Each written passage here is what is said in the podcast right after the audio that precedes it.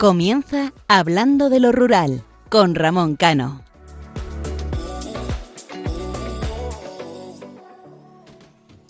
Buenas noches, queridos oyentes y amigos. En otros programas, en este apartado, suelo hacer eh, diferentes reflexiones, en algunos casos sobre la situación actual del medio rural, los problemas de sus vecinos, las administraciones públicas o sobre lo que los ciudadanos sufrimos y vivimos con la situación actual económica y política. En el programa de hoy es diferente o eso pienso, o así lo quiero hacer. Quiero que esta reflexión trabajada durante días sea una reflexión individual mía y de cada una de las personas que nos escuchan. Vivimos en una sociedad, como decía, carente de moral, respeto y valores. En términos generales, y esto deriva en el individualismo y en cierto modo sacamos una forma de actuar de una manera carroñera, atacar al otro sin importarnos nada lo que piense, opine o cómo queden sus sentimientos. ¿Recordáis la frase que se decía durante la pandemia de que la sociedad cambiaría? Seríamos más solidarios y respetuosos. Yo creo que eso ha sido al contrario. Solo por eso solo quiero decir que creamos en cada uno de nosotros. Por lo general, nos encontramos más centrados en todo lo que pasa alrededor nuestra que de nosotros mismos. Hemos creado una sociedad en la que demostrar al resto es sinónimo de aceptación, de agrado o simplemente de querer tener un gran círculo de amigos como si de un like se tratara. Las redes sociales y la tecnología nos ayuda en el día a día, no voy a ser yo quien diga que es mala o que arresta a la sociedad. Pero, y me incluyo, nos han atrapado. Disfrutamos más de la propia tecnología que de todo lo que nos rodea. Estamos constantemente pensando en el número de seguidores que tenemos, en los me gustas, en las reacciones, como si tocar un botón fuera el efecto reflejo de una sociedad o un grupo cercano que te aprecia y te quiere. Una reflexión que no es fácil ni sencilla. Una conclusión que para llegar a ella tienes que salir de ese círculo vicioso. Hace unos meses hice esa prueba y creerme que salir de ese hábito que nos tiene cegados fue la mejor decisión que tomé jamás. Vi el circo desde la distancia, analizando y tomando notas de cómo una sociedad es tan manipulable, tan más personalista y poco solidaria.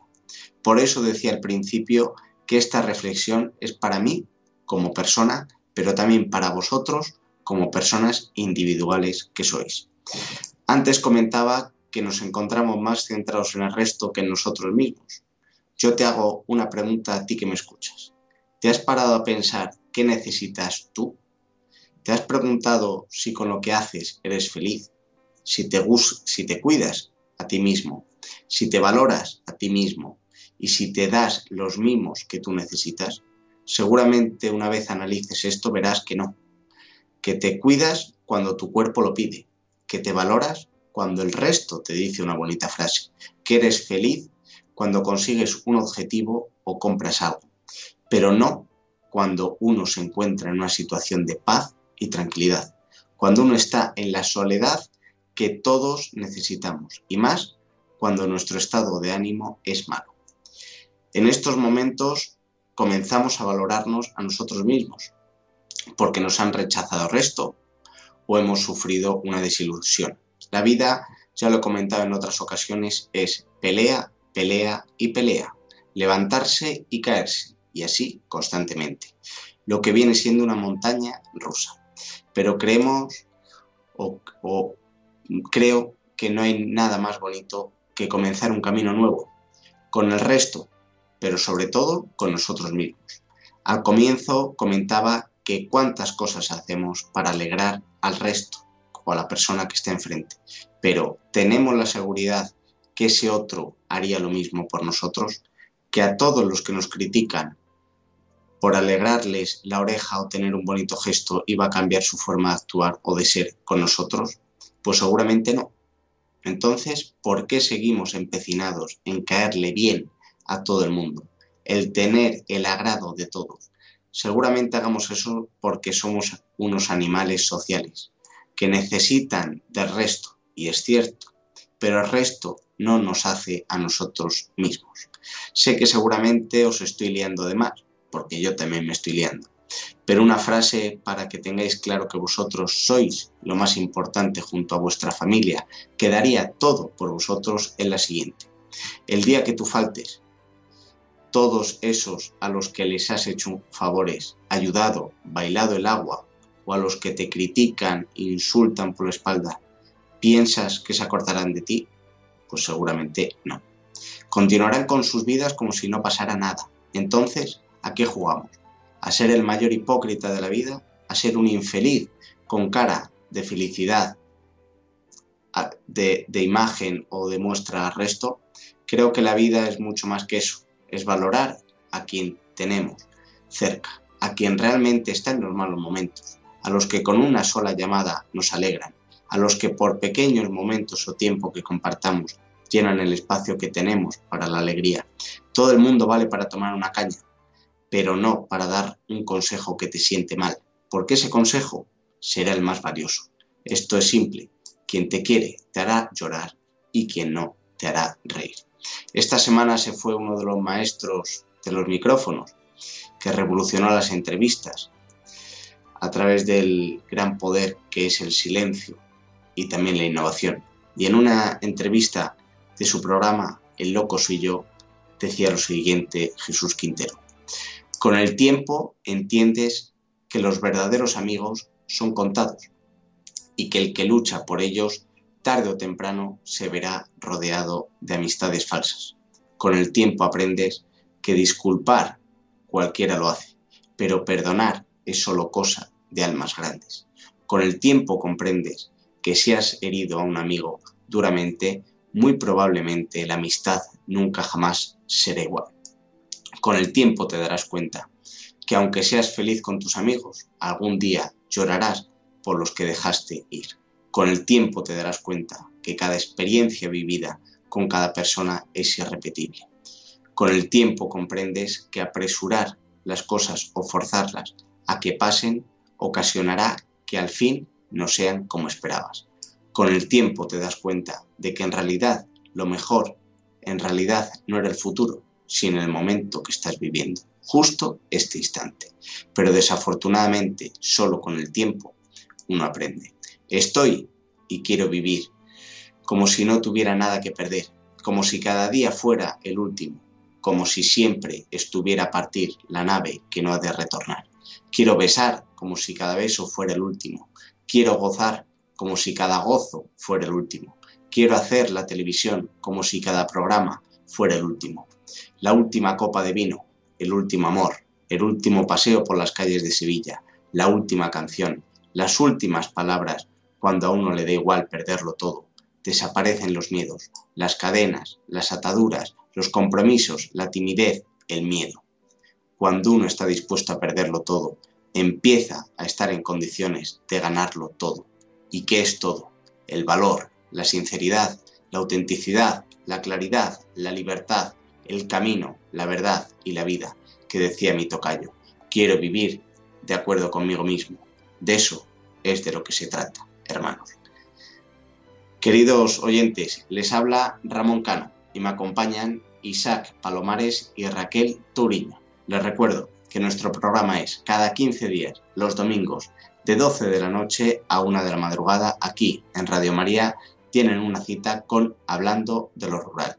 Para todos aquellos que quieran interactuar con nosotros, lo pueden hacer a través de nuestro email hablando de lo rural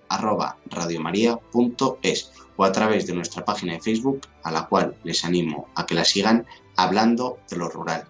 Y si quieren escuchar los programas anteriores, lo pueden hacer en la página de Radio María en el apartado podcast. ¡Comenzamos!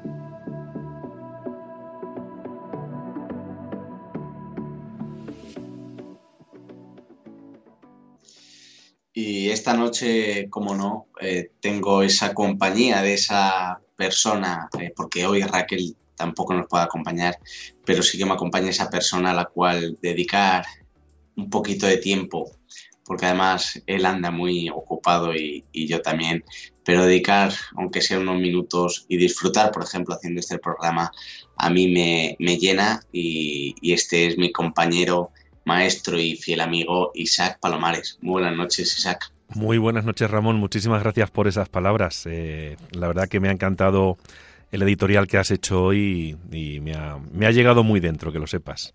Cada día mejor. Yo sé que, siempre buscamos, sobre todo la gente que estamos acostumbradas a relacionarnos con, con mucha gente, ya sea por, nuestra forma de, de, ser, por nuestra vida eh, familiar o social y también por nuestro trabajo, pero muchas veces no nos paramos a pensar en nosotros mismos. Yo creo que a ti, Isaac, te pasará mucho y, este editorial, después de mucha reflexión, que yo creo que tú lo sabes, eh, también eran unas palabras que yo creo que habría que, dedicarnos a nosotros mismos y, que los oyentes, sobre todo a estas horas de la madrugada, eh, lo valoren ¿no? y que se vayan a la cama diciendo, pues a lo mejor lo que dice Ramón, eh, hay que darle una vuelta. Yo no digo que todo lo que, lo que comento eh, sea para valorar, pero yo creo que estas pequeñas reflexiones sí. Yo creo que sí, Ramón, estoy totalmente de acuerdo contigo. Y fíjate, yo tengo una frase que digo muchas veces y es que el último en la lista de prioridades mías soy yo. Y eso me ocurre todos los días. Pienso siempre antes en el resto de las personas de, mi entorno, eh, del trabajo, antes que en mí. Eh, y muchas veces me pregunto, ¿y por qué ellos no hacen lo mismo? Pues quizás porque, porque Dios nos puso en este mundo para hacer eso, ¿no? Y es la máxima y es, es mi leitmotiv en, cada día, aunque hay veces que, nos caemos, pero luego nos levantamos y nos levantamos y seguimos luchando. No queda otra, yo creo que entonces compartimos los dos eh, y seguramente más gente esta, esta reflexión. Y nada, eh, Isaac, te dejo con tu editorial que por cierto a los oyentes les encanta.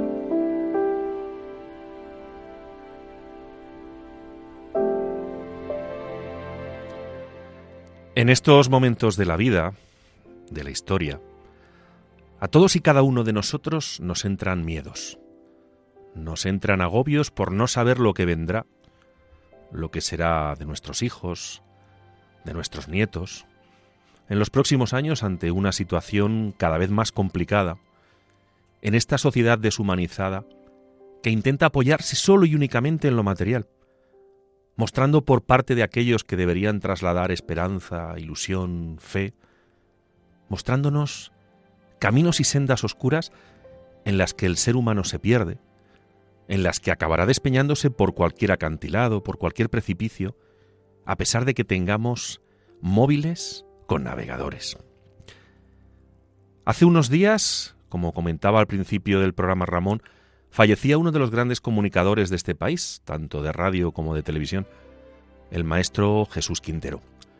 Y me paraba en una de sus reflexiones en la que se preguntaba qué sería de Jesucristo si volviera a nacer en un pesebre, en una familia humilde entre un buey y una mula, sin nada pero con todo, con el amor de una familia en la que Dios hizo que naciera para salvar al mundo, con la admiración de los pastores que fueron a verle a Belén, con el respeto de los Reyes Magos, que en tiempos en los que no había comunicaciones se desplazaron en sus camellos para llevarle oro, incienso y mirra. Queridos oyentes, ¿qué ocurriría con Jesús si en vez de haber nacido hace 2022 años, hubiera nacido en estos tiempos? Estoy seguro de que la historia se repetiría, porque Dios, nuestro Padre, lo habría mandado como hizo entonces a salvar a los hombres, a hacer el bien, a curar enfermos, a resucitar a Lázaros.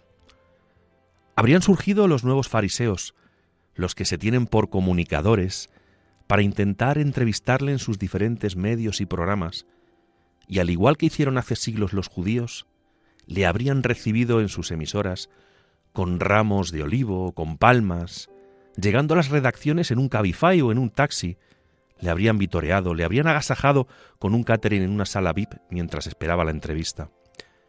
Le habrían recibido en los platós con focos, con luces, con halagos falsos, para intentar sacar todos los errores, todos los miedos, todas sus caídas en su día a día.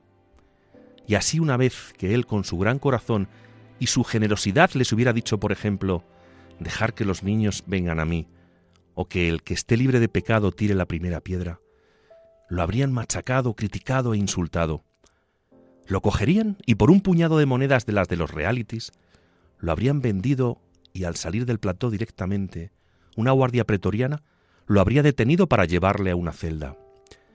Habría sido juzgado por parte de un tribunal sin corazón, un tribunal puesto por lo que muchos llaman el pueblo, llaman la ciudadanía, los que para muchos son los soberanos, y lo habrían llevado a cualquier Gólgota. Muchos Pedros, que podrían llamarse de cualquier manera, lo habrían negado no tres veces, sino miles, por la falta de valores y principios que habitan en este mundo. Lo habrían crucificado vilmente, aplicándole lo que ellos llaman la eutanasia.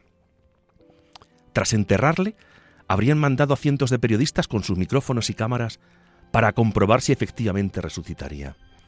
Pero yo, hoy, a tres días de la Virgen del Pilar, quiero decirles que Cristo vive en nosotros, que murió, pero resucitó al tercer día, para vivir en todos los seres humanos, para salvarnos, para guiarnos, para ayudarnos cada vez que nos caemos, para consolarnos, para enjugar nuestras lágrimas, para esperarnos en el cielo algún día y para hacer que esta vida tenga sentido.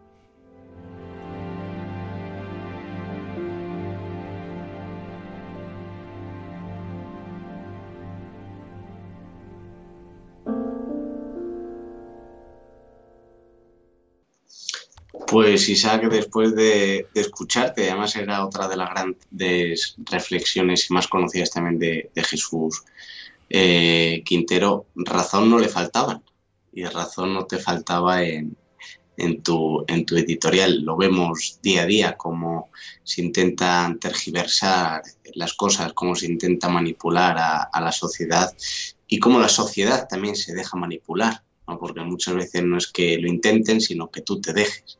Entonces, bueno, mm, esperemos que estas palabras y esta reflexión, y sobre todo en homenaje a Jesús Quintero, que luego escucharemos una canción que le dedicaron, pues que poco a poco la sociedad empiece a despertar, que la sociedad poco a poco empiece a pensar eh, por sí mismo y que, y que la sociedad empiece a recuperar esos valores que tanto nos han caracterizado. Así es y así debe ser, Ramón. Y la verdad que son tiempos complicados, pero creo que son tiempos de gente valiente y de gente, de gente con fe, con valores, con principios, y que a pesar de que todos los días pecamos y que nos caemos, porque yo nunca sería el primero que tirara la piedra, porque yo todos los días me, me equivoco mil veces, pero tenemos que intentar poner nuestro pozo, nuestro seso y nuestro corazón en este mundo. Pues ahora vamos a comenzar ya a, desgranar poco a poco el programa. En este caso eh, continuamos con la comunidad autónoma de Extremadura, como eh, en el punto que lo dejamos en el programa anterior. Conoceremos los pueblos más bonitos, eh, la gastronomía extremeña y sus curiosidades. Pero antes, como decía, les dejamos con una canción que Joaquín Sabina dedicó a Jesús Quintero. Se llama Ratones Colorados.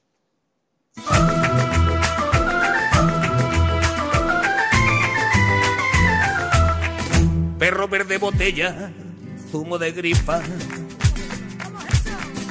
Zumo de gripa, perro verde botella, sabio tarifa. Y venden las doncellas que no se rifan. Qué pocas emociones, cuánto por ciento. Cuánto por ciento que pasón de balones, de reglamento, vivan las procesiones que van por dentro. Asignatura pendiente del corazón de la gente, del diente de mi cuñado, se salen por la tangente los ratones colorados.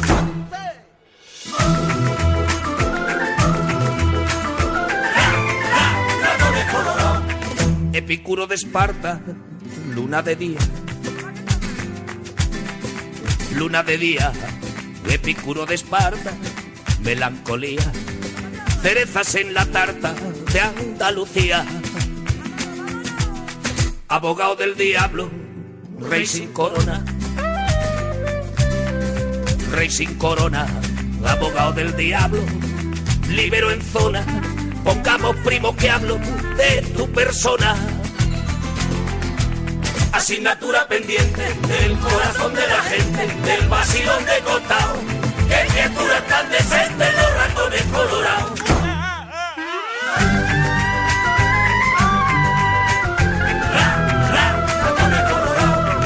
Tristezas a la carta por alegría.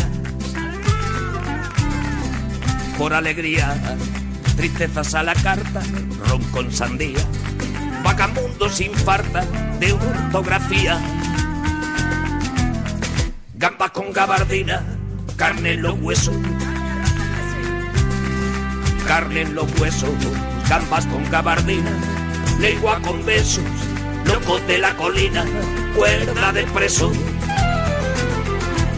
Asignatura pendiente del corazón de la gente, del diente de mi cuñado, se sale por la tangente los ratones colorados.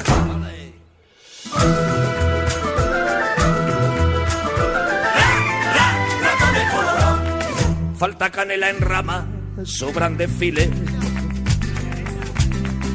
sobran desfiles, sangre que se derrama, corre ve y dile, que empieces en la cama, meses de abril. Detective sin prisa, chupa de cuero. Quiero y no quiero, camarón sin camisa, puesta de enero, parque de María Luisa, Jesús Quintero. Asignatura pendiente del corazón de la gente, del vacilón de costado. Qué criaturas tan decentes los ratones colorados. Hablando de lo rural, un espacio para conocer la cultura y las gentes de los pequeños pueblos españoles, en Radio María.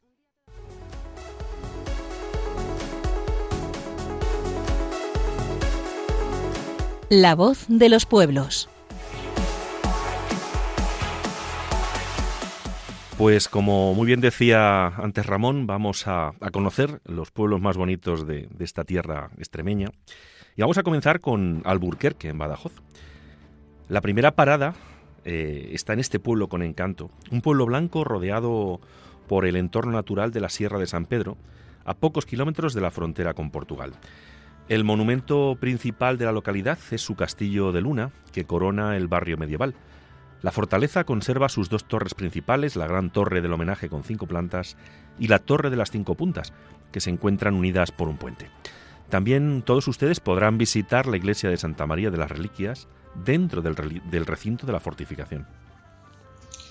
Y nos vamos a Alcántara, en Cáceres, eh, que siguiendo en la frontera portuguesa, aunque nos desplazamos de la provincia de Badajoz a la de Cáceres, en la orilla del río Tajo, se encuentra Alcántara, cuya principal joya es el puente de Alcántara, un imponente puente romano de seis arcos con un arco del triunfo de 10 metros en la parte central, construido en el siglo II y reconstruido después de la Guerra de la Independencia con casi 60 metros de altura y casi 200 metros de longitud, es uno de los principales monumentos de Extremadura de la época romana. Y en esta pequeña localidad de Cáceres cuenta también con un importante patrimonio religioso. El monumento más impresionante es el conventual de San Benito, de dimensiones impactantes, pero también eh, la iglesia románica de Santa María de Amocobar y la iglesia de San Pedro de Alcántara. Seguimos con Burguillos del Centro, en Badajoz. La provincia de Badajoz es tierra de grandes fortalezas. Una fortaleza de origen musulmán que conserva sus principales torres, la del homenaje y la parda. Este es el principal lugar de interés en Burguillos del Cerro. Además de, de, la fortaleza, otro monumento que hemos de destacar es la iglesia de Santa María de la Encina y de eh, San Juan Bautista. Una mezcla de diferentes estilos, románico, gótico, mudéjar. Y también deben, deben visitar la Plaza de la Fuente Llana, que alberga la casa, la casa del corregidor y un precioso puente medieval. Y Sagan está en Badajoz, yo me voy a Cáceres otra vez, al pueblo de Coria, que se trata es una pequeña ciudad con poco más de 10.000 habitantes y merece su lugar en, lo que nosotros hemos denominado los pueblos más bonitos de Extremadura. Es una de las localidades más antiguas de esta parte de la provincia y conserva un patrimonio histórico excepcional. Las murallas romanas, el castillo de Coria del siglo XV, el Palacio de los Duques de Alba, la Catedral Gótica de Santa María de la Asunción y el Museo Real de la Cárcel son las atracciones imprescindibles que no se puede perder. Y seguimos en Cáceres, con Cuacos de Yuste. El monasterio de Yuste es el lugar que eligió el emperador Carlos I de España y V de Alemania para pasar sus últimos años, y es la principal atracción de, esta preciosa localidad cacereña. El monasterio tiene dos claustros muy bonitos, uno gótico y otro renacentista, y para aquellos que le amen la historia, es muy muy especial ver la cámara de Carlos V. Además del monasterio, situado en las inmediaciones del pueblo, deben visitar la porticada Plaza Mayor, la Fuente de los Cuatro Caños, la iglesia de Nuestra Señora de la Asunción y las casas tan preciosas como la casa de Don Juan de Austria, donde según la leyenda vivió el hijo natural de Carlos V. Y nos vamos a Feria, en Badajoz. Feria es otro pueblo de Badajoz, eh, presidido por una hermosa fortaleza, rodeado por un bonito entorno natural, el castillo de los duques de Feria, con su gran torre del homenaje, corona la localidad rodeada por una gran llanura. El castillo fue mandado a construir por el primer duque de Feria y desde el castillo podrás disfrutar de magníficas vistas panorámicas de Feria y sus alrededores. Además de la fortaleza, otros lugares de interés de la localidad son la iglesia parroquial, de eh, San Bartolomé y la Plaza Mayor. Otro pueblo precioso de Badajoz, con castillos bonitos, es Fregenal de la Sierra. No muy lejos de Feria, en la Sierra Morena, se halla un pueblo blanco coronado por su castillo templario. El castillo de Fregenal de la Sierra conserva parte de su antigua muralla, pero su gran particularidad es la plaza de toros entre las murallas de la fortaleza. Además, entre muros se encuentran el edificio modernista de la Plaza de Abastos y la iglesia parroquial de Santa María. Extramuros van a poder visitar la Fontanilla, que es una fuente del siglo XVI, las casas palaciegas como el Palacio de la Marquesa de Ferrara y obras religiosas como el convento de San Francisco y la iglesia de Santa Ana, que tiene un bonito retablo en su interior. Y nos vamos a Cáceres en Calisteo. Es uno de los pueblos de Extremadura más eh, que son menos turísticos, pero que eh, yo creo que es imprescindible tenerlo en esta lista. Se trata de una eh, localidad cuya historia se remonta a la época romana, pero su principal llamativo es la impresionante muralla mudéjar de 11 metros de altura y 3 metros de espesor. Recorrer el trazado de la muralla en soledad es eh, uno de los puntos que yo creo que todos los que nos escuchan lo tienen que, hacer y contemplar las bonitas vistas junto con la puerta de acceso como la puerta del Rey, la puerta de Santa María y la puerta de la Villa. Y la puerta de Santa María fue uno de los momentos mágicos del, viaje que yo creo que tiene eh, visitar Galisteo. Además en Galisteo también encontrará la torre de la Picotá, que fue el superviviente del antiguo castillo medieval, un puente medieval sobre el Jerte y la iglesia parroquial de Nuestra Señora de la Asunción. Seguimos en Cáceres, en la comarca de la Vera, y llegamos a Garganta de la Olla. Garganta de la Olla es un precioso pueblo, pero tiene un encanto muy especial con sus eh, gargantas y sus pequeños saltos de agua, pozas naturales y otros lugares mágicos donde pueden contemplar la naturaleza a, un paso del pueblo.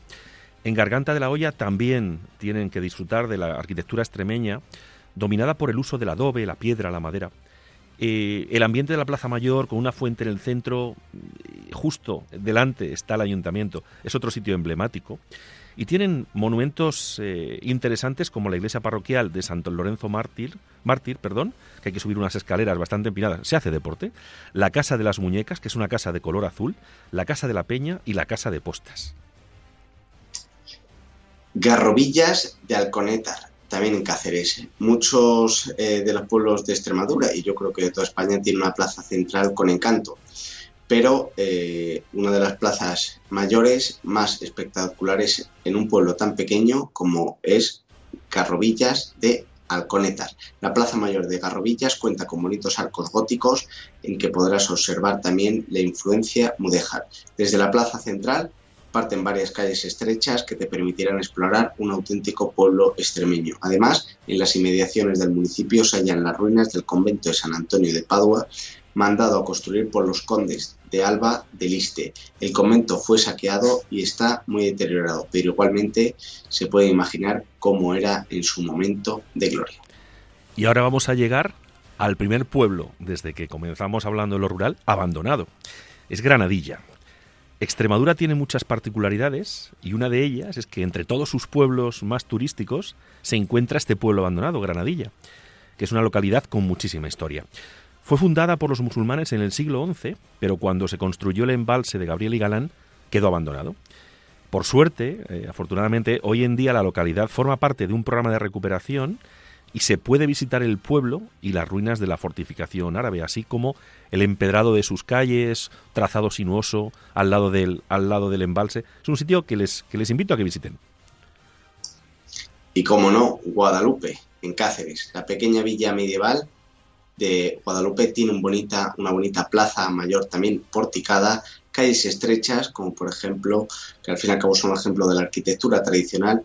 No obstante, esta localidad cacereña es uno de los platos fuertes de Extremadura, porque así eh, aquí se halla el Real Monasterio de Santa María de Guadalupe, uno de los monumentos que ha sido declarado Patrimonio de la Humanidad en España por la UNESCO. Este inmenso conjunto eh, em, monástico fue construido en el siglo XIV y cuenta con elementos de diferentes estilos, desde el gótico y el mudéjar hasta el barroco y el neoclásico. La iglesia de Nuestra Señora es la única parte del monasterio que se puede visitar de forma libre. El resto del monasterio, sus claustros, sus salas, son con una decoración espectacular, son eh, o solo se accede por visita guiada. Además, del monasterio deberéis visitar la antigua judería, el Colegio de los Infantes, que hoy es el Parador Nacional, y la iglesia de Santa eh, Trinidad me vas a perdonar Ramón que aquí te haga un, haga un inciso, yo Guadalupe lo quiero muchísimo. Este día 12, el miércoles, es, una festividad muy importante para Guadalupe, puesto que los caballeros de, Guadalupe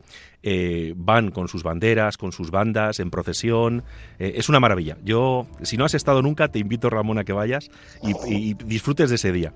Y nos vamos... Además, Isaac, pueden escuchar en el programa anterior que hacías una mención a o en los programas anteriores que siempre has mencionado a Guadalupe, por lo cual eh, recordarles a los oyentes que en el apartado podcast eh, van a poder escuchar Isaac todo lo que conoce de Guadalupe. que Guadalupe forma parte de mi vida, pero bueno. Seguimos con Herbás también en Cáceres. Está dentro del Valle del Ambroz, en, en, el norte de la provincia, y es otra zona de Extremadura con paisajes espectaculares y pueblos con encanto. El más destacado de, entre ellos es Hervás, que cuenta con una de las juderías mejor conservadas de España, ya que fue uno de los pocos lugares donde no tuvo que marchar la población judía en 1492. Además del barrio judío, otros monumentos eh, que, que, se deben visitar son el edificio barroco del Palacio de los Dávila, la iglesia de Santa María de Aguas Vivas y el convento de los Trinitarios. Y la localidad también cuenta con un museo excepcional, el Museo de la Moto y el Coche Clásico, que a todos los amantes del motor les va a chiflar. Y para los que vivimos aquí en el Valle del Tietar, eh, como no, Jarandilla de la Vera, en Cáceres. La comarca de la Vera es una de las zonas más pintorescas de Extremadura, situada a los pies de la Sierra de Gredos. Esta región está repleta de pueblos con encanto. La mayoría de ellos lleva el nombre de la Vera, como seña de orgullo de pertenecer a esta zona de belleza única, uno de los municipios más importantes de esta tierra es Jarandilla de la Vera, cuyo principal monumento es la imponente fortaleza gótica del Castillo de los Condes de Oropesa, también hoy parador nacional, es aquí donde el emperador Carlos V residía mientras eh, eh, estaba acabando la construcción del monasterio de Justes. Otro de los monumentos que te recomendamos visitar es el monumento, es el perdón, el municipio son las iglesias de San Agustín y Santa María de la Torre, el puente romano del Parral y la ermita del Cristo. Y volvemos, como dirían los de los de Badajoz, a Badajoz, a Jerez de los Caballeros, y llegamos eh, a uno de esos pueblos de Extremadura que tiene, la verdad, que, unas zonas preciosas, sobre todo por su castillo, por las cinco torres eh, en las, eh, de sus iglesias, y son una de las estampas más características y más bonitas de la tierra extremeña. El castillo de Jerez de los Caballeros eh, fue construido por los templarios sobre una antigua alcazaba árabe, y del recinto amurallado se conservan tanto la torre del homenaje como dos puertas y parte de la muralla. Llerena, también en Badajoz. Eh, Llerena es una pequeña localidad extremeña que vivió su gran esplendor artístico cuando entre los siglos XV y XVII fue la sede del Prioriato de San Marcos de León, el mejor lugar eh, donde empezar a conocer el enorme patrimonio histórico de la localidad es la Plaza San Juan, una plaza bonita de pórticos blancos donde se halla la parroquia de Nuestra Señora de la Granda y Santiago Apóstol, con un imponente torre de estilo gótico mudéjar y una fachada barroca llena de detalles. Otros lugares de interés que deberías visitar en Llenera son el trozo de la muralla que se conserva del siglo XIII en el Parque de Cieza de León, el Palacio Episcopal y el Palacio de los Zapata. Isaac, y como comentamos en todos los programas o en muchos de los programas, si no fuera por todo este patrimonio, al fin y al cabo religioso, eh, esa industria tan potente como es el turismo en España se quedaría vacía de contenido. Y que hay que mantener y cuidar y que es muy complicado. Por eso es tan importante el que los pueblos se sigan manteniendo, porque si no, imagínate la cantidad de joyas que se van a perder en, los próximos lustros. Y eso tenemos que seguirlo defendiendo y defender nuestros pueblos y nuestra gente. La lo que es ya no solamente ese patrimonio, sino también esa historia que al fin y al cabo representa eh, España y que representa la cristiandad. Y antes de pasar a lo que más nos gusta o que peor pasamos a estas horas de la madrugada, que es la gastronomía extremeña, les voy a dejar con una canción que, que se titula Mi tierra extremeña de los Pillos Boys, que seguramente mucha gente de la zona de la Vera eh, la conozca, conozca el grupo y yo les invito a que disfruten de esta canción.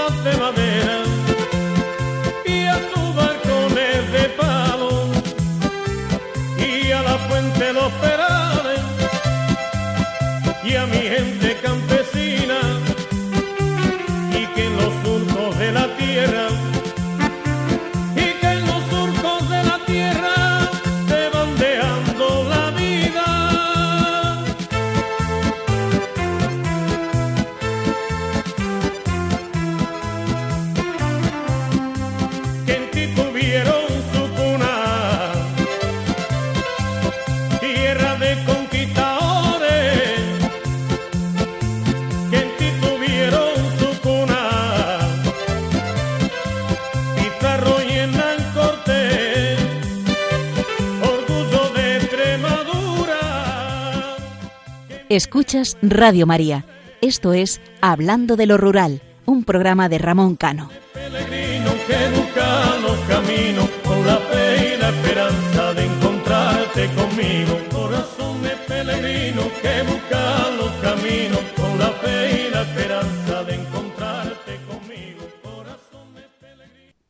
Después de esta bonita canción eh, de los Pillos Boys, vamos a centrarnos en la gastronomía. Es una sección que a todos nos gusta y Extremadura ya no solamente enamora por todos los pueblos que hemos visto, sino también por su magnífica gastronomía, al igual que en el resto de España.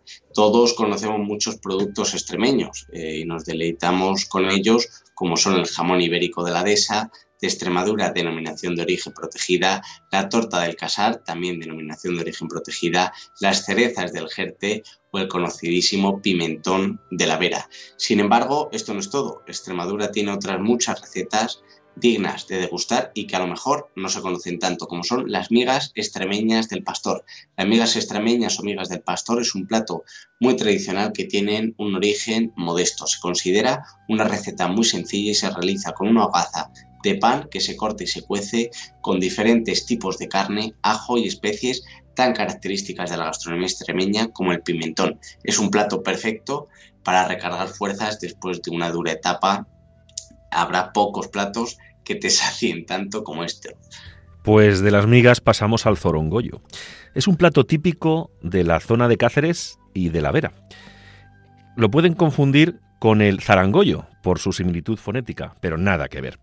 Este último pertenece a la región de Murcia y está hecho con huevo, cebolla y calabacín. En cambio, el zorongoyo es un plato típico de la gastronomía extremeña que van a poder encontrar en el Camino de Santiago por eh, la vía de la Plata.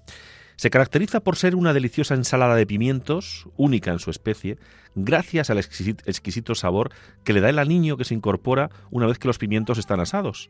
Y además se suele añadir cebolla, huevo y pan.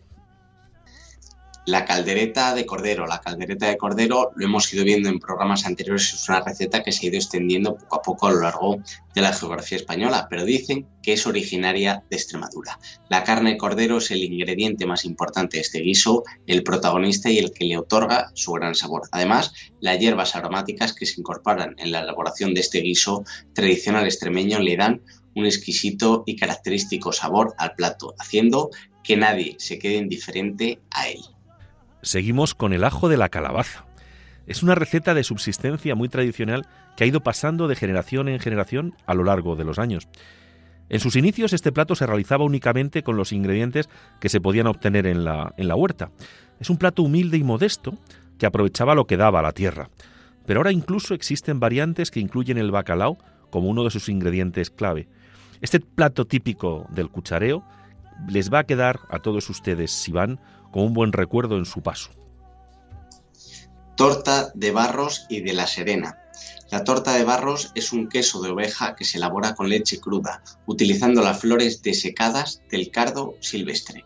Destaca por su textura que comienza siendo una especie de líquido que va convirtiéndose en cremoso por su elaboración y también por la exquisita explosión de sabores que provoca en las papilas gustativas el entremezclar la suavidad con la amargura del cardo.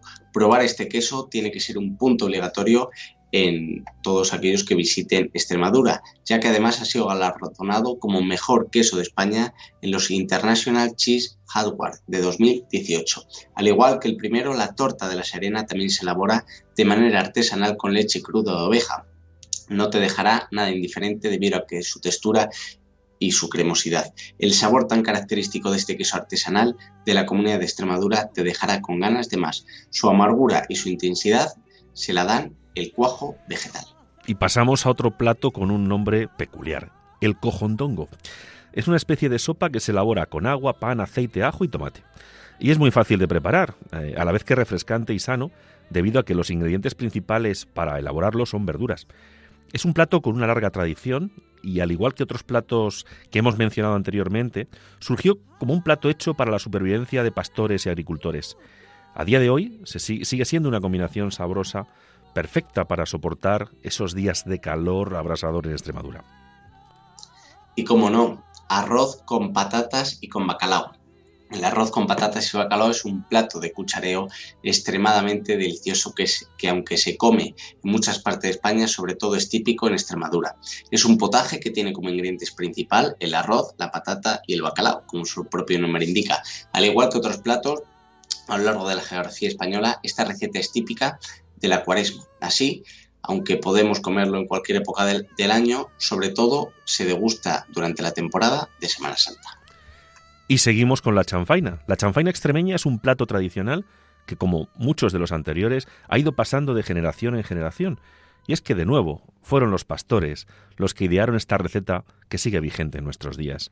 Cuando los, los señores les encargaban el sacrificio de algún cordero para alimentarse, las partes que eran desechadas como el hígado, las tripas, el riñón o el corazón se las quedaban ellos para poder subsistir. Y de eso surgió esta famosísima receta, considerada como uno de los platos más tradicionales de la cultura extremeña. Presume de tener su propia fiesta, la fiesta chanfaina, celebrada en Fuente de Cantos, Badajoz, el último domingo de abril. Bollas de chicharrones. Lo más curioso de este plato es que se trata de un dulce hecho para que dure todo el año. Eh, sí, has leído bien, durante todo el año. Es perfecto para comprar como regalo eh, en tu paso por Extremadura y o por el Camino de Santiago, como bien decía en la Vía de la Plata. Con los chicharrones como ingrediente fundamental destacan por una textura similar a la de la tierra y un sabor muy intenso que surge gracias a la grasa del cerdo. Y vamos a ir terminando con las perrunillas. Las perrunillas, Ramón, mi madre hace unas perrunillas exquisitas, que lo sepas. Hablando de dulces típicos extremeños, no las podíamos dejar atrás. Son una especie de galletas que se elaboran con manteca de cerdo como ingrediente principal. Son eh, unas galletas con una elaboración bastante sencilla, ya que además de la manteca de cerdo se les echa canela, limón, para acompañar el sabor exquisito que le da el ingrediente principal. A veces también se les puede añadir unas gotitas de anís. Al igual que la gran mayoría de recetas tradicionales y caseras extremeñas, se utilizan, como bien ven ustedes, las mejores materias primas de la tierra y sobre todo de la dehesa. Isaac, si decimos a los oyentes que aquí aceptamos todo tipo de, de, regalito, ¿no? sobre todo gastronómico, pues dile a tu madre que si quiere venir un día al programa la invitamos y así probamos esas magníficas perrunillas, ¿no? Eh, también Extremadura tiene, está llena de curiosidades, misterios y anécdotas. Vamos a decir algunas eh, rápidamente, como la tortilla extremeña, no española. El libro La patata en España, Historia y Agroecología del tubérculo andino escrito por el científico del CSIC Javier López Linaje, se sitúa en el origen de la tortilla española en la localidad extremeña de Villanueva de la Serena en el siglo XVIII. La obra hace referencia a documentos que hablan de la tortilla de patata en esta localidad en 1798 y, atribuyen su, eh, su invención a José de Tena Godoy y al marqués de Robledo. Yo ahora voy a hablar de una expresión que en los tiempos en los que corren igual nos corren a gorrazos, pero bueno. La expresión es Badajoz la tiene más larga. Así es, eh, nos vamos a referir a un reciente estudio de la Asociación Cívica Ciudad de Badajoz que afirma que Badajoz tiene la fortificación histórica más grande de España. Badajoz cuenta con más de 6,5 kilómetros de muralla, contando con las fachadas de la Alcazaba, el Fuerte de San Cristóbal y el Rebellín de San Roque. En segundo puesto a nivel nacional está Pamplona, con 5 kilómetros. El tercero, Segovia, con 3,4 kilómetros. El cuarto, Ávila, con 2,5. Y finalmente Lugo, con 2,2 kilómetros de muralla. Y por último, de las curiosidades, Trujillo, la primera capital española. Fernando II de Aragón e Isabel I de Castilla acordaron el palacio de Luis de Chávez en Trujillo unificar sus reinos y llamarse lo sucesivo Reyes de España. Fue en Trujillo donde se sentaron las bases de la unidad de la península y donde se gestó la hispanidad. Hay historiadores que se refieren a Trujillo como la primera capital de España. Fíjate, Isaac, Extremadura, eh, en este caso, la importancia que tiene para, para nuestro país y nuestra sociedad. Trujillo es una ciudad preciosa que yo también aconsejo visitar porque tiene un patrimonio histórico, artístico, cultural, religioso eh, tremendo. O sea, quien no haya visitado Trujillo, que vaya, que se lo va a pasar bien. Pues nada, Isaac, vamos a ir despidiendo este programa, pero antes de despedirte a ti, Eh, en mi pueblo, en el Arenal, en la provincia de Ávila, se, se, ha celebrado durante este, durante este fin de semana, aunque dura durante toda la semana, las fiestas patronales en honor al Santísimo Cristo de la Expiración. Vuelvo siempre a incidir en la importancia que tiene la religión en nuestras tradiciones, en nuestra cultura, en nuestra forma de ser y que no se pierda, por lo cual a todos mis vecinos que sigan disfrutando de toda la semana larga que nos queda de, fiestas y que eh, seamos, como siempre digo, sinceros, claros, que nuestras tradiciones no se pierdan y que eh, de una forma o de otra sigamos conservándolas. Así que, querido Isaac, una noche y una madrugada más, gracias por, por estar aquí en, en Hablando de lo Rural, por ser un fiel eh, colaborador y, además con una editorial eh, que a la gente, como te decía anteriormente, le encanta y que sigamos disfrutando los dos eh, haciendo radio. Así que muchísimas gracias Isaac y muy buenas noches. Buenas noches. Pues nada, queridos oyentes, nos vemos en 15 días. Y recuerden que pueden escuchar los podcasts en la página de Radio Marías. Un fuerte abrazo.